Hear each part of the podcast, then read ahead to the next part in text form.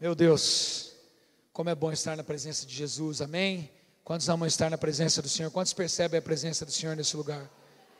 Então, veste o seu rosto aí com alegria daqueles que amam o Senhor, enche seu coração de expectativa santa naquilo que Deus quer falar com a gente nessa noite, amém? Amém, irmãos? Cadê meu tangedor aí? Ah, está na área. Glória a Deus, vamos orar, vamos apresentar mais uma vez esse momento, essa parte tão importante para nós, desde que você sai da sua casa com o seu coração aberto para glorificar o nome de Jesus, para render o culto que é devido somente a Ele. O culto já começa, meu irmão, e quando você chega nesse momento, então, a maneira como nós adoramos a Deus é com atenção total aqui, na palavra que está sendo pregada, sem distrações, sem a nossa mente presa nas coisas desse mundo lá fora, mas conectada com o Espírito que fala nesse lugar, amém? Vamos falar com Ele, Pai, em nome de Jesus. Nós celebramos mais uma vez o fato de podermos nos reunir como igreja nesse lugar. Os nossos irmãos e irmãs, Senhor, nós estamos aqui porque nós queremos ouvir a Sua voz. Nós confiamos num Deus que fala conosco, num Deus que tem nos ativado profeticamente como igreja para vivermos, Senhor, para esse momento, para esse tempo, para essa geração. E nós não queremos, Senhor, abrir mão de nada que o Senhor tem para nós. Por isso, nesse momento, Espírito Santo, fala conosco, Senhor. Apesar de mim, através de mim, que a Sua voz seja ouvida em cada coração, que a tua palavra, Senhor, domine cada coração agora. Encontra em nós um sol arado pelo teu Espírito Santo para receber a tua palavra, Senhor. E que essa palavra que é poderosa, essa palavra que gera vida, essa palavra que formou o mundo, os universos, possa fazer exatamente aquilo para que ela foi enviada nessa noite e gerar frutos nos nossos corações. Tira de nós toda distração, tudo aquilo que vem para roubar a semente da tua palavra nesse lugar, Senhor. Os nossos corações, os nossos olhos, a nossa mente estão conectados com o Senhor, estão fitos em Ti, como diz o Salmo 123, os nossos olhos estão fitos em Ti, até que o Senhor tenha misericórdia de nós, Senhor, porque nós estamos cansados, nós estamos sobremodo fartos do escárnio dos arrogantes e do desprezo dos soberbos, e por isso os nossos olhos estão fitos em Ti porque só o Senhor é Senhor sobre as nossas vidas, e é do Senhor que nós aguardamos a misericórdia, a graça, o poder.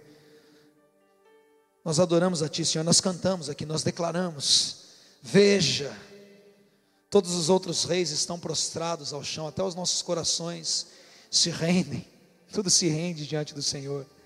Ah, haverá um dia em que o Senhor há de julgar, Senhor, todas as nossas intenções, grandes e pequenos, os poderosos dessa terra todos se dobrarão perante a ti, terão que confessar que tu és o Senhor para a glória de Deus, mas existe algo que acontece aqui nessa noite.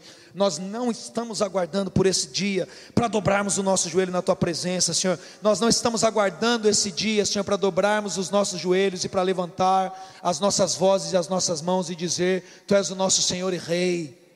As nossas almas pertencem completamente ao Senhor, somente o Senhor reina nos nossos corações, e por isso nós estamos aqui gratos na tua presença para te louvarmos, para te adorarmos e para aprendermos com o teu espírito nessa noite. Se você quer, diga amém.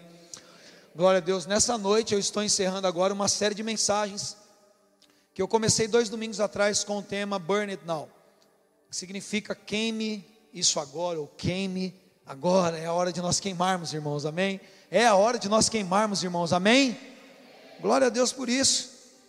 E o personagem principal nessa história não é simplesmente um personagem humano, mas é um espírito, e é o espírito de Elias. Quando nós voltamos para a primeira mensagem pregada, dois domingos atrás, lá em 1 Reis, no capítulo 18, nós vemos o personagem, nesse momento, o profeta Elias, diante dos profetas de Baal, dos profetas de Azerá, de um governo completamente idólatra que havia abandonado o Deus de Israel e seguido as práticas de Baal por causa da sua esposa Jezabel, que também é um espírito.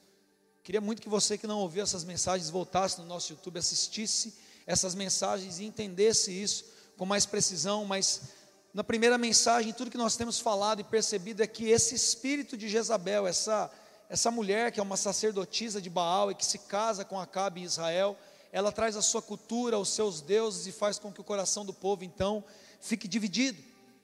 E a personificação desse espírito de Jezabel se dá por uma mulher que quer silenciar a voz profética.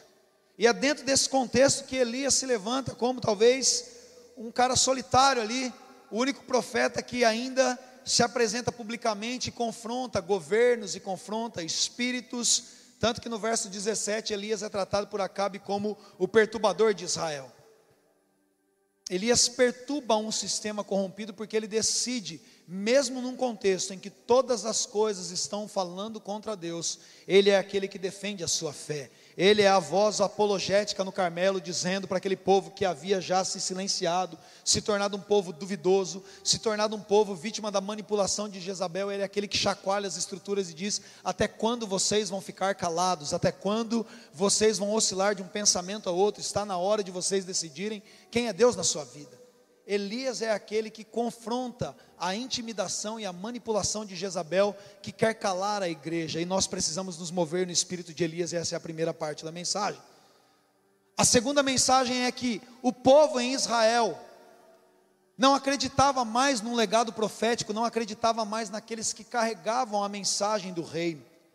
Eles haviam cedido para os encantos de Jezabel, eles haviam sido vítimas da manipulação e do domínio de um Estado grande, eles não tinham mais condição nem de acreditar que Deus poderia fazer aquilo que ele prometeu.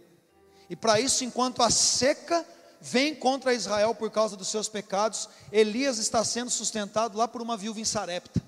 Elias está sendo sustentado lá da onde, da onde Baal foi importado, por uma mulher que não conhecia talvez a cultura do povo, do Deus de Israel. É essa mulher que sustenta um legado profético. E é muito importante que você entenda isso, porque muitas vezes, enquanto a igreja se cala e se perde, Deus levanta viúvas em Sarepta, Deus levanta pessoas que nem conhecem a Ele, que nem temem a Ele, para defender e lutar por aquilo que a igreja deveria defender e lutar.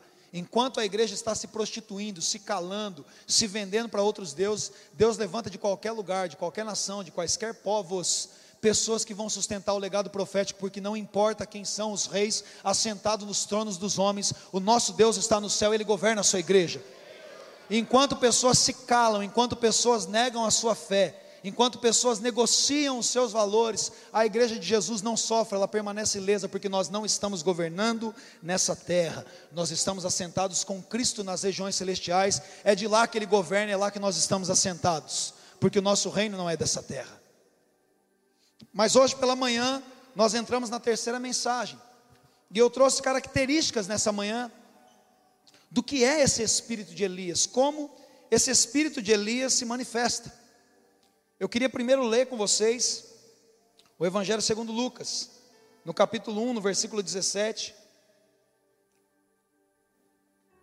Quando não mais o personagem profeta Elias do Antigo Testamento, mas agora aquele profeta que vem para preparar o caminho para a primeira vinda de Jesus na terra, João Batista, e ele vai se movimentar nesse mesmo espírito, que é o espírito do profeta, o espírito de Elias. Verso 17 é a profecia em relação ao nascimento de João Batista, que o anjo comunica ao seu pai Zacarias. Diz assim, verso 17: Irá adiante do Senhor, no espírito e no poder. Diga comigo, no espírito, diga com convicção, no espírito e no poder, e no poder de Elias, para fazer voltar o coração dos pais aos seus filhos e dos desobedientes à sabedoria dos justos, para deixar um povo preparado para o Senhor. João Batista vem exatamente nesse espírito e nesse poder, com esse propósito, de fazer com que aquelas pessoas, naquele momento, que estavam há 400 anos debaixo de um silêncio profético e haviam perdido a sua identidade cultural e haviam se esquecido das promessas de Deus e haviam se esquecido, inclusive que o reino deles não era um reino dessa terra. A gente vê que os próprios discípulos têm uma dificuldade de assimilar isso, porque quando Jesus vem e ele volta na sua glória, lá em Atos, no primeiro capítulo, eles perguntam: Senhor, é agora que restaurarás o reino a Israel? E Jesus fala: Não, não compete a vocês compreenderem dias e hora e tempo, não, meu reino não é dessa terra. Isso não cabe no calendário humano, mas Jesus diz aquilo que realmente importa para a igreja. Ele diz: Mas vocês receberão o poder ao descer sobre vós o Espírito Santo, e é isso que movimenta a igreja profeticamente.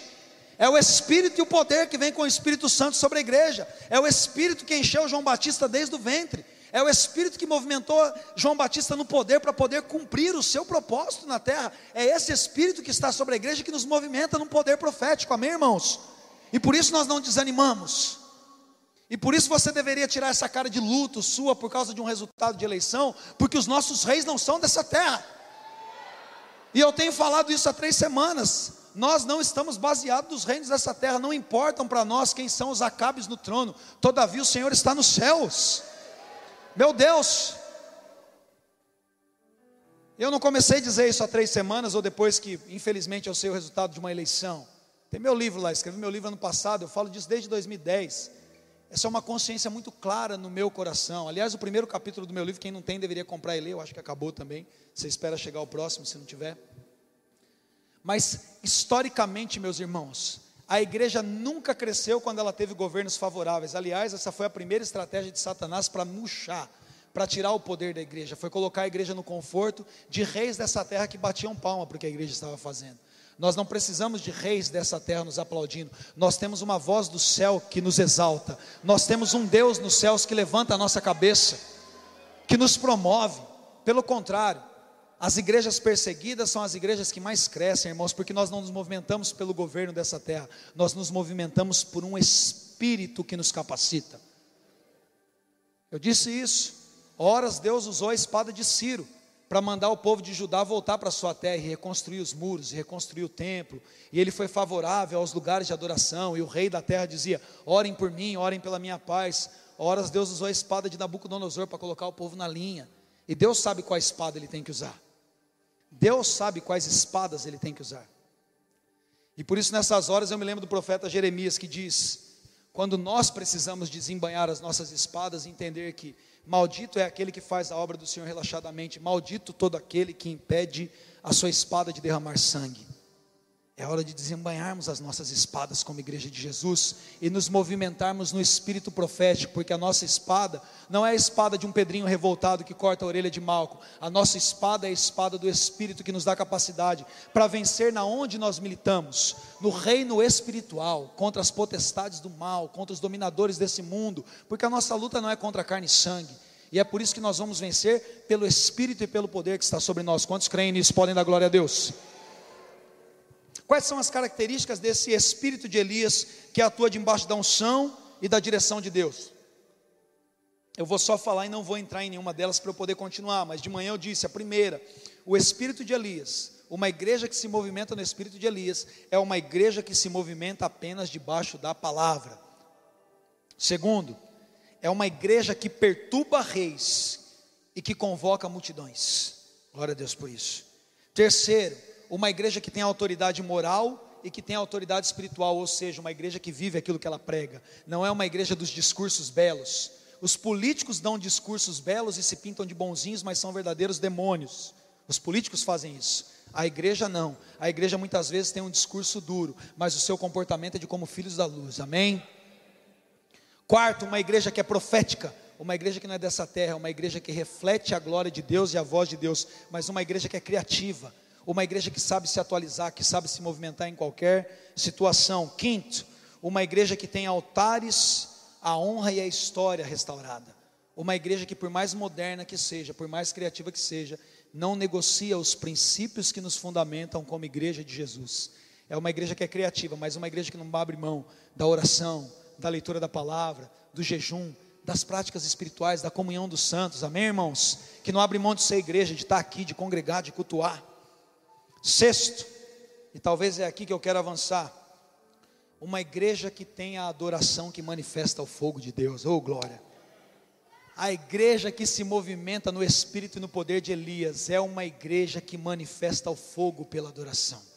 Sétima característica é uma igreja que elimina toda e qualquer idolatria no seu coração.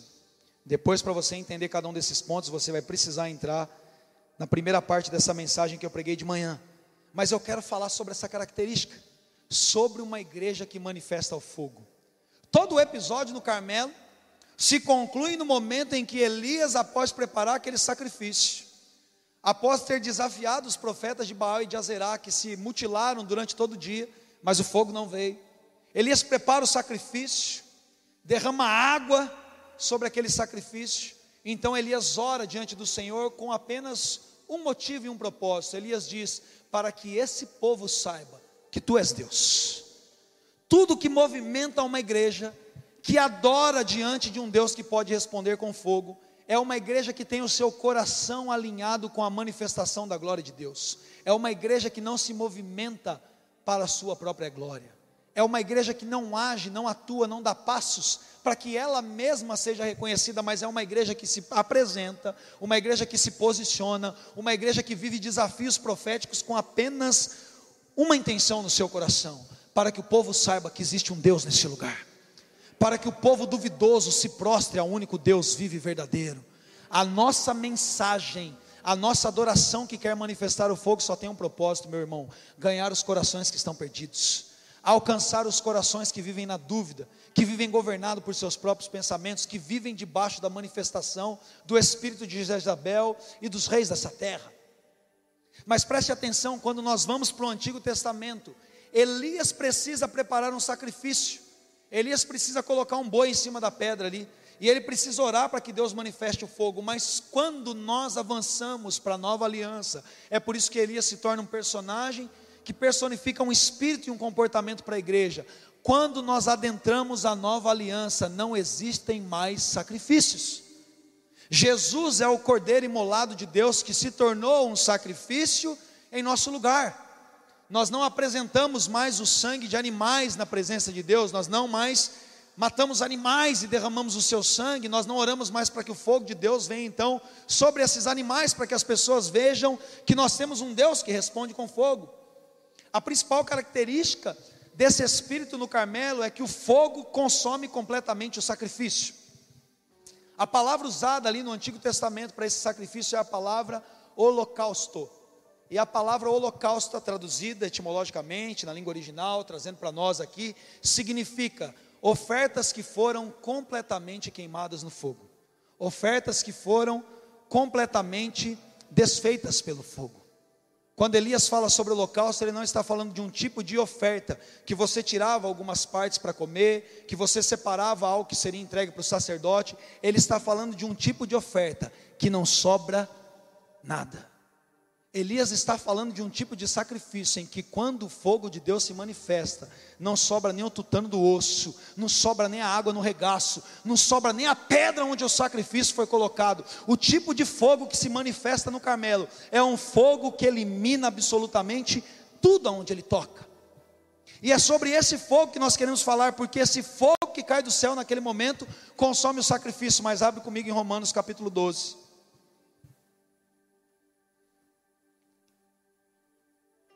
Romanos capítulo 12 vai dizer para nós no verso 1 e no verso 2. Portanto, irmãos, rogo pelas misericórdias de Deus que se ofereçam em sacrifício vivo, santo e agradável a Deus. Esse é o culto racional de vocês. Por favor, vamos ler novamente o capítulo 12, verso 1. Portanto, irmãos, rogo pelas misericórdias de Deus que se ofereçam em sacrifício vivo, santo e agradável a Deus. Esse é o culto, essa é a adoração racional, essa é a forma de culto que Deus espera que você faça, porque você decidiu fazer isso. Esse é o culto racional de vocês, preste atenção. No Antigo Testamento nós colocávamos animais diante do altar nós colocávamos ali, nós entendo que eu estou dizendo, a representação da igreja no Antigo Testamento, o povo de Israel, se apresentava diante de um sacerdote e entregava suas ofertas, ali horas eram grãos, horas eram azeites e uma soma de grãos e animais, mas eram coisas que seriam queimadas.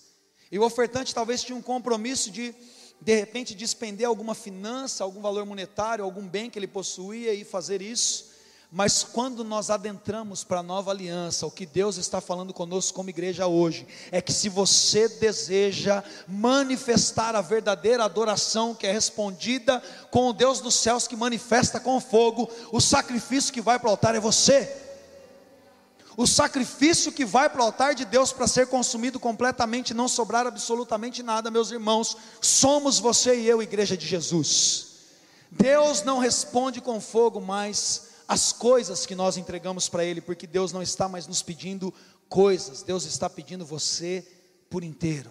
como um verdadeiro holocausto, disposto a ver o fogo do céu descendo e consumindo a sua vida. E quando o fogo do céu tiver autoridade na nossa vida de nos consumir como igreja, de vir sobre nós e não deixar que sobre da nossa natureza exatamente nada, aí sim as pessoas vão olhar para você e vão dizer: só o Senhor é Deus, só o Senhor é Deus. A igreja não tem atuado no espírito de Elias porque a igreja não tem se oferecido como um sacrifício. A igreja ainda tem vivido dividida ela não sabe quem é Deus na sua vida. A igreja, ainda diante do valor profético da palavra de Elias, ela fica pensando: puxa, será que a minha carreira, os meus planos, a minha vontade de casar, os meus recursos financeiros, ou será que é Deus que é Deus na minha vida? Baal ou Deus? Porque quando nós estamos divididos, o fogo de Deus não se manifesta. Deus não queima metade de um sacrifício. Deus não aceita pedaços de um sacrifício.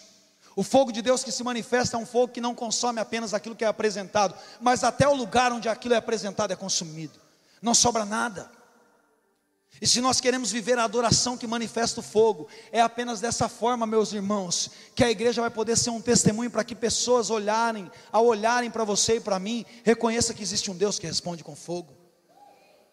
As pessoas não podem reconhecer que existe um Deus que responde com fogo quando não há fogo. E Deus não derrama fogo onde não há sacrifício.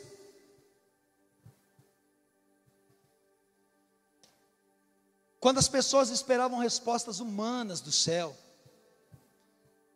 quando os discípulos olharam para Jesus e ficaram preocupados com os reinos dessa terra, para saber se agora Jesus vinha com o tal do cavalo branco, a espada, ia depor César, ia começar a governar, Jesus falou para eles: prestem atenção numa coisa, vocês vão receber é poder, quando o Espírito Santo descer sobre vocês, e então, no capítulo seguinte, eles estavam reunidos na igreja, buscando pelo Espírito Santo, e o que acontece em Atos capítulo 2, vamos abrir em Atos capítulo 2. Chegando o dia de Pentecoste, estavam todos reunidos num só lugar. De repente, como eu amo de repente, veio do céu um som, como de um vento muito forte, encheu toda a casa na qual estavam assentados. E viram o que parecia línguas de fogo, que se separaram e pousaram sobre cada um deles. Então todos ficaram cheios do Espírito Santo. Meus irmãos, quando nós nos apresentamos a Deus como o verdadeiro sacrifício que Ele espera, devotando a Ele tudo que nós temos, tudo que nós somos, tudo que nós pensamos que nós seremos, tudo que nós deixamos de ter, todo o nosso ser, Deus responde com fogo uma igreja que se apresenta como sacrifício. E o fogo de Deus que vem sobre nós vem para nos capacitar no poder que nós devemos andar. A igreja não era igreja mesmo depois de uma palavra de Jesus, a igreja não era igreja, até que o fogo do céu descesse sobre ela e o poder do Espírito Santo os capacitassem para serem testemunhas. Sabe o que significa testemunha? Mártir, alguém que morre por uma causa, e vocês serão os meus mártires, e vocês morrerão por minha causa, quando o Espírito Santo descer sobre vocês vocês não terão mais a sua própria vida, porque vocês se oferecerão completamente para mim, e o meu fogo vai consumir tudo que há em vocês, e a vida que vocês vão viver, vocês não viverão mais na carne, mas vocês a viverão pela fé no Filho de Deus, que morreu por vocês, para dar uma nova vida, para dar um novo sentido, para dar um novo propósito, para movimentar vocês em poder. E isso é o que move os nossos corações, e é somente uma igreja que está queimando no espírito que tem condição de incendiar uma geração. Somente uma igreja que foi consumida. O problema é que nós queremos viver no espírito de Elias do Carmelo, mas não aquele do Carmelo no momento em que ele traz o fogo sobre o sacrifício, mas o Elias que desce do Carmelo e depois de ter feito tudo que ele fez, se sente amedrontada pela manipulação de Jezabel e foge, e desiste por causa das dificuldades. Então a gente está queimando quando as coisas estão dando certo, a gente está queimando, uh, fogo de Deus desceu, cortei cabeça, está tudo dando certo, as coisas politicamente estão do jeito que eu gostaria, minhas finanças estão indo tudo bem, minha igreja está crescendo, o ministério está voando, oh, estou no fogo.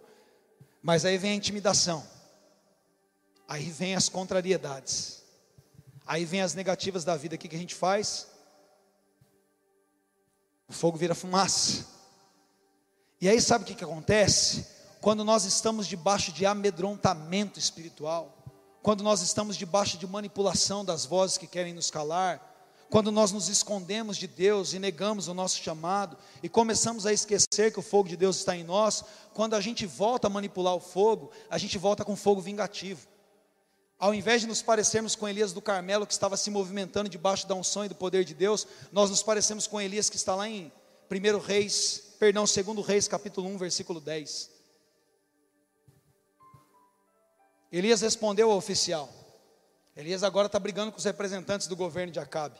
Se eu sou um homem de Deus, que desça fogo do céu e consuma você e os seus 50 soldados. E desceu fogo do céu e consumiu o oficial e os seus soldados.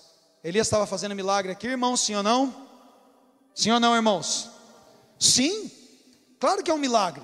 A não ser que alguém faça isso como uma coisa comum, um milagre é algo extraordinário. Era um milagre. Você falou, desce fogo do céu e queima alguém aqui. A não ser que seja uma coisa comum para você, era um milagre. Elias estava usando o poder do Espírito dentro dele agora para fazer o quê? Para eliminar pessoas, para queimar os outros, para brigar com o sistema e o governo desse mundo, na esfera da carne, usando-se do poder de Deus e do Espírito de Deus para agir na força da carne, na força do seu próprio braço, porque ele estava revoltadinho. Isso acontece com a igreja lá em Lucas, no capítulo 9, nos versos de 51 a 56. Ao invés da igreja interpretar para que, que serve o espírito e o poder de Elias, que é o Elias do Carmelo e não esse Elias aqui agora, a igreja começa a se revoltar com aqueles que são opositores a ela, a igreja começa a ciscar, começa a achar que ela tem algum poder, então ela começa a querer brigar nas coisas humanas. Olha só, aproximando-se o tempo em que seria levado aos céus, Jesus partiu resolutamente em direção a Jerusalém, ele estava convicto, ele precisava ir para lá e não negaria mais essa decisão, e enviou mensageiros à sua frente. Indo estes, entraram no povoado samaritano, mesmo lugar onde Elias estava, um milênio atrás, para lhes trazer os preparativos. Mas o povo dali não o recebeu, porque se notava que ele se dirigia para Jerusalém, ou seja, pessoas não receberam Jesus, pessoas se opuseram ao ministério de Jesus, pessoas maltrataram os discípulos de Jesus. Pessoas afrontaram a igreja de Jesus, e aí as colunas da igreja, Tiago e João, perguntaram: Senhor, queres que façamos cair fogo do céu para destruí-los? Uma igreja que não soube lidar com a oposição de pessoas que não entendiam o espírito que estava neles. Uma igreja que não soube lidar com o preconceito dessa terra, com as pessoas que não entendiam o propósito de Jesus e o propósito da igreja, como eles querem se movimentar. Jesus quer que a gente manda fogo nesses caras. Sabe o que é curioso? poucos versos atrás, um episódio atrás, esses mesmos discípulos não conseguiram expulsar o demônio de um menino. Pouco tempo atrás, esses discípulos estavam discutindo dentro da igreja: quem, quem é o maior? Quem manda mais aqui? Quem tem mais seguidores aqui? Quem tem a maior igreja? Quem é o mais popular? Quem é o bom da boca aqui nessa bagaça? Eles estavam lá discutindo com isso. Enquanto eles estavam focados em si mesmos como igreja, enquanto eles estavam preocupados com a sua visibilidade como igreja, eles não estavam se movimentando no espírito que podia curar aqueles que estavam enfermos, que podia expulsar os demônios daqueles que estavam escravizados, que podiam restaurar a vida das pessoas. Mas eles estavam pensando em brigar humanamente, usando o poder de Deus sobre eles para fritar opositores. E nós não fomos chamados para derramar esse tipo de fogo do céu. Mas enquanto nós estamos preocupados com a nossa estima, Enquanto nós estamos preocupados se nós estamos sendo afrontados ou não, enquanto nós estamos preocupados com a nossa própria glória, o fogo de Deus não se manifesta na nossa vida. E aí nós queremos queimar com o nosso próprio fogo, com o fogo humano da ira. Nós queremos usar a nossa influência para fazer o que nós não fomos chamados para fazer, meus irmãos. Ouça o que o Espírito está dizendo.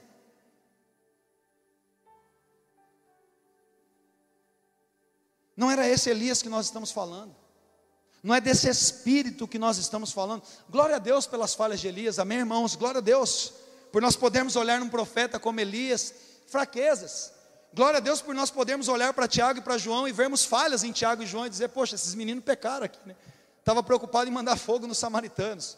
Não estava curando ninguém, mas queria mandar fogo nos outros. Glória a Deus, Tiago vai dizer depois na sua carta, no capítulo 5, no versículo 17, ele diz: Ora, a oração de um justo é poderosa e eficaz. E no que, que ele se ampara? Ele diz: Ora, Elias era um homem sujeito às mesmas fraquezas que nós. As fraquezas de Elias nos ensinam, amém, irmãos? As falhas, as nossas falhas nos ensinam, porque nós falhamos. Mas a palavra de Deus diz que Elias era um homem sujeito às mesmas fraquezas que nós, mas quando ele orou, o fogo do céu veio, quando ele orou, a chuva do céu veio, e por isso nós podemos nos inspirar numa palavra, porque existe um Espírito sobre nós. O poder de Deus está atuando na igreja, o que nós precisamos fazer? Alinhar o nosso coração, corrigir o nosso coração com a verdadeira adoração, em sermos um sacrifício, em apresentarmos para Deus, inclusive, as nossas falhas e dependermos de Deus, e não nos movermos por contrariedades ou aprovações, e não nos movermos por, por uma glória humana que pode nos ser dada, por uma aprovação dos reinos dessa terra. Nós não estamos lutando contra os acabes dessa terra, a igreja que se movimenta no espírito de Elias, não importa quem estiver no trono, eu tenho dito isso, nós vamos nos mover contra Jezabel, nós vamos nos mover contra o espírito de manipulação, nós vamos nos mover contra as pautas jezabélicas que querem separar pais de filhos, que querem criar uma geração de adolescentes que nem sabem o que é ser cristão, de adolescentes que pensam que pode ser cristão e defender o aborto, que pode ser cristão e ser feminista, que pode ser cristão e pode se circular entre sexos opostos e do mesmo sexo, como se fosse algo normal, o coração dos filhos se perdendo dos pais porque nós não nos posicionamos como Elias, mas existe um espírito profético nessa casa, e nós não vamos perder a geração futura. Graças a Deus acabou o pleito eleitoral que eu posso falar agora, que ninguém vai falar que eu estou fazendo campanha. Porque a gente vai pegar essas crianças, esses adolescentes e vai ensinar para eles o que é ser um cristão na hora de votar. O que é ser um cristão na hora de defender a sua fé, de não ter medo de peitar um professor cheio de pautas que tenta manipular a cabeça dos nossos filhos. Crentes cheios do Espírito Santo, porque o voto do crente é uma confissão de fé, e um voto é um pacto, é uma aliança. O voto é secreto, a democracia é legal, mas se você vota contra a sua fé, você fez uma aliança com os reis dessa terra. E você disse: Você que está governando agora, é o que você defende que eu defendo. Se você solta criminosos, eu solto criminosos. Se você libera as drogas, eu libero drogas. Se você aceita que crianças sejam assassinadas no ventre, eu concordei com você. Assassine crianças no ventre. O voto é secreto aqui. No céu, nada é secreto. Um voto é um pacto, é uma aliança. Lide com isso. Ah, pastor, mas o outro fala não sei o que é completamente diferente uma defesa de pautas em discursos e o que se faz. Gente besta para falar besteira, eu vi a vida inteira aqui no Brasil. Eu não sei quanto tempo vocês veem em política, mas eu lembro da época do Collor, Sarney. A gente nunca teve um presidente decente nessa bênção de nação. Nunca. Para falar então, meu Deus, todos péssimos. Eu não me lembro de um presidente bom e nenhum que fosse um candidato à altura de representar a igreja. Mas nós tínhamos uma viúva em Sarepta Entenda quem quiser entender. Nós tínhamos uma viúva em Sarepta, alguém que não era do nosso povo, alguém que não tinha testemunho, alguém que não tinha condição realmente para ser um pastor, para ser um marido, para ser um pai para você, mas alguém que estava lutando por um legado profético, e nós jogamos fora, porque a nação fez isso. O que, que nós vamos continuar fazendo? Nós vamos continuar orando pela nossa nação. Mas eu digo para você, eu já fui em nações que tinham uma condição econômica muito melhor que a nossa, dois meses atrás, e nós temos estados reféns do crime, estados reféns da droga e do narcotráfico na nação americana, aqui num lugar maravilhoso, porque as pessoas decidiram. Deus não vai para a urna com você, ou pelo menos Ele não aperta o seu dedo. Mas glórias a Ele. Como é bom ficar numa situação como essa, porque a gente pode continuar adorando a Jesus e lembrar de uma coisa: enquanto Jezabel e Acabe governavam, tinham Obadias no palácio escondendo profetas em cavernas e sustentando profetas. Enquanto Herodes estava sentado no trono, tinha um Jesus andando nas ruas. Entende isso? É mais gostoso. Porque crente gosta de desafio, porque a gente é do fogo, meu irmão. Saca isso? Glória a Deus por isso. Porque agora a gente tem a oportunidade mesmo de ver se a gente está se movimentando por aprovação, ou se a gente está movimentando no espírito e no poder de um Elias que perturba os reinos dessa terra. Que perturba os reinos dessa terra. Glórias a Jesus por isso. Sabe o que me chama a atenção aqui, meus irmãos? Eu não sei se vocês se lembram, mas em 1 Reis 17, a palavra de Deus diz: Vá apresentar-se a Acabe, porque está vindo chuva sobre a terra. A ordem de Deus não era sobre fogo. A palavra de Deus era: está vindo chuva. Tudo aqui não era sobre o fogo. A questão aqui era sobre chuva, mas preste atenção em algo. Meu Deus, próxima vez que eu pregar, eu vou falar um pouco mais sobre fogo. Vou explicar o que é ser salgado pelo fogo na próxima. A questão é que o povo aqui precisava da palavra voltando para o centro, de Deus voltando a governar. E quando Deus não está governando nos nossos corações, o resultado é sequidão, o resultado é escassez, é seca, que primeiro acontece no nosso espírito, depois na nossa alma, depois isso se reflete para o mundo físico. Esse povo estava em seca, esse povo não via chuva. Chuva é a aprovação, chuva é a resposta do governo de Deus. Só que para que a chuva, que é a aprovação de Deus, a resposta de Deus, a bênção de Deus venha, primeiro precisa vir o fogo, porque o fogo fala do juízo de Deus. Antes do reino de Deus, nós precisamos do juízo de Deus. Lá em Gênesis, no capítulo 6, Deus precisa trazer juízo. O que, que Deus fala para Noé? Constrói um barco porque vai vir chuva sobre a terra. Mas antes de chover a terra, Deus precisa manifestar o que? Juízo. E o juízo de Deus naquele momento sobre a terra, o que, que era? Um senhorzinho construindo um barco. Alguém construindo um lugar para a proteção da sua família, alguém trabalhando para manter um legado, alguém trabalhando para que uma geração conte a outra geração sobre as grandiosidades de Deus e sobre os seus feitos alguém lutando pela sua família. Sabe o que, precisa, meus irmãos? Uma vez eu ouvi o pastor Luiz Hermínio falando isso, eu me lembro agora. Você sabe o que precisa para que o julgamento de Deus se manifeste na terra? Um justo.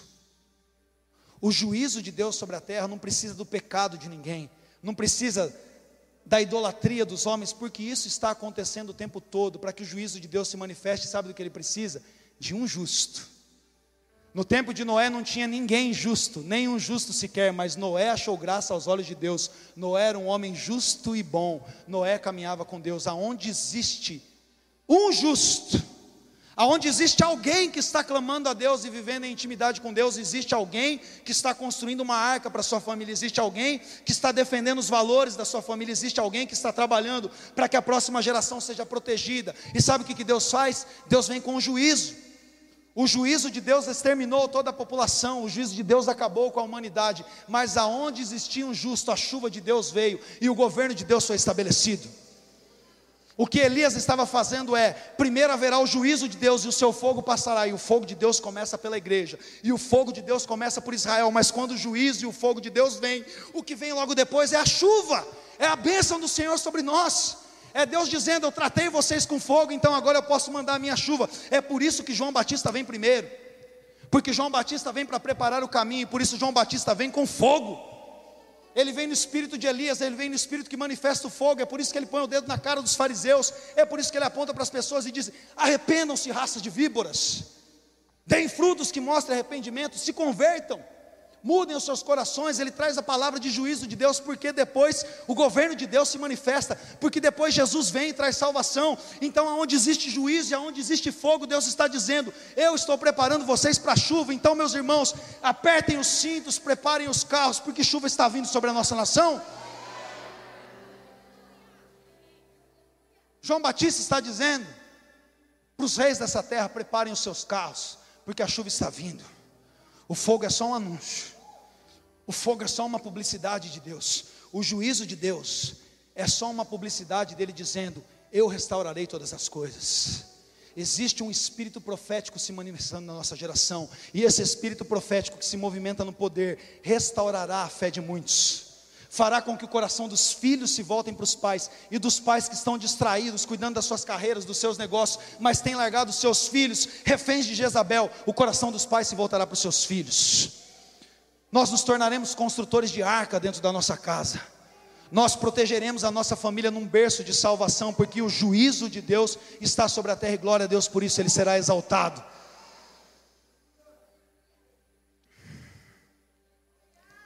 Meu Deus. Jesus não vem no espírito de Elias. Jesus é o filho de Davi. Jesus vem no espírito daquele que exerce governo. Mas João Batista vem no espírito de Elias, porque para que o governo de Deus venha, uma igreja que se manifesta no fogo precisa preparar o caminho. Nós somos a geração de Joões Batistas, que estamos preparando o terreno para que Jesus venha e estabeleça o seu governo sobre a terra. Mas a única forma de fazer isso, meus irmãos, é com fogo.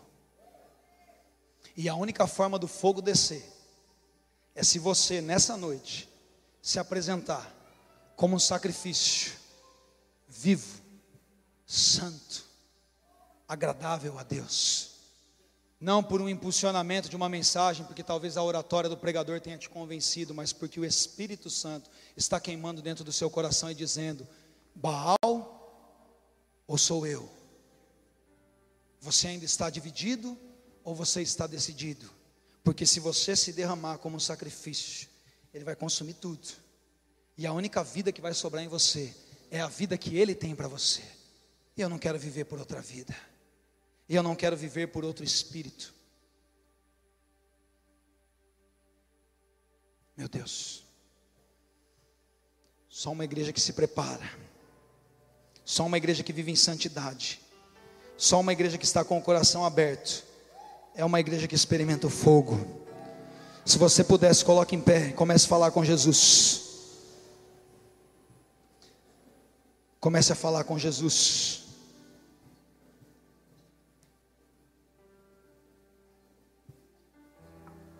Que haja arrependimento.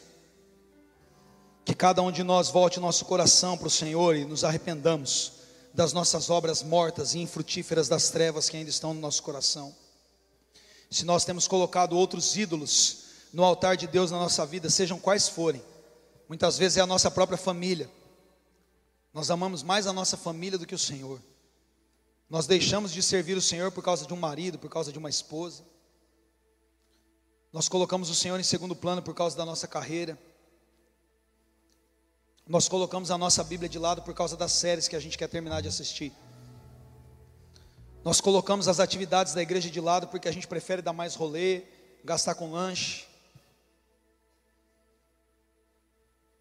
Traz o teu fogo, Senhor, para os nossos corações. Que toda dúvida, todo espírito dividido, todo pensamento dobre nesse momento, pelo poder da tua palavra que é capaz de penetrar nos lugares mais profundos, separando almas e espíritos juntas e medulas e discernir as intenções do nosso coração, se manifeste no seu poder e no seu fogo nessa noite, em nome de Jesus. Fale com Ele, continue adorando ao Senhor, continue nesse espírito.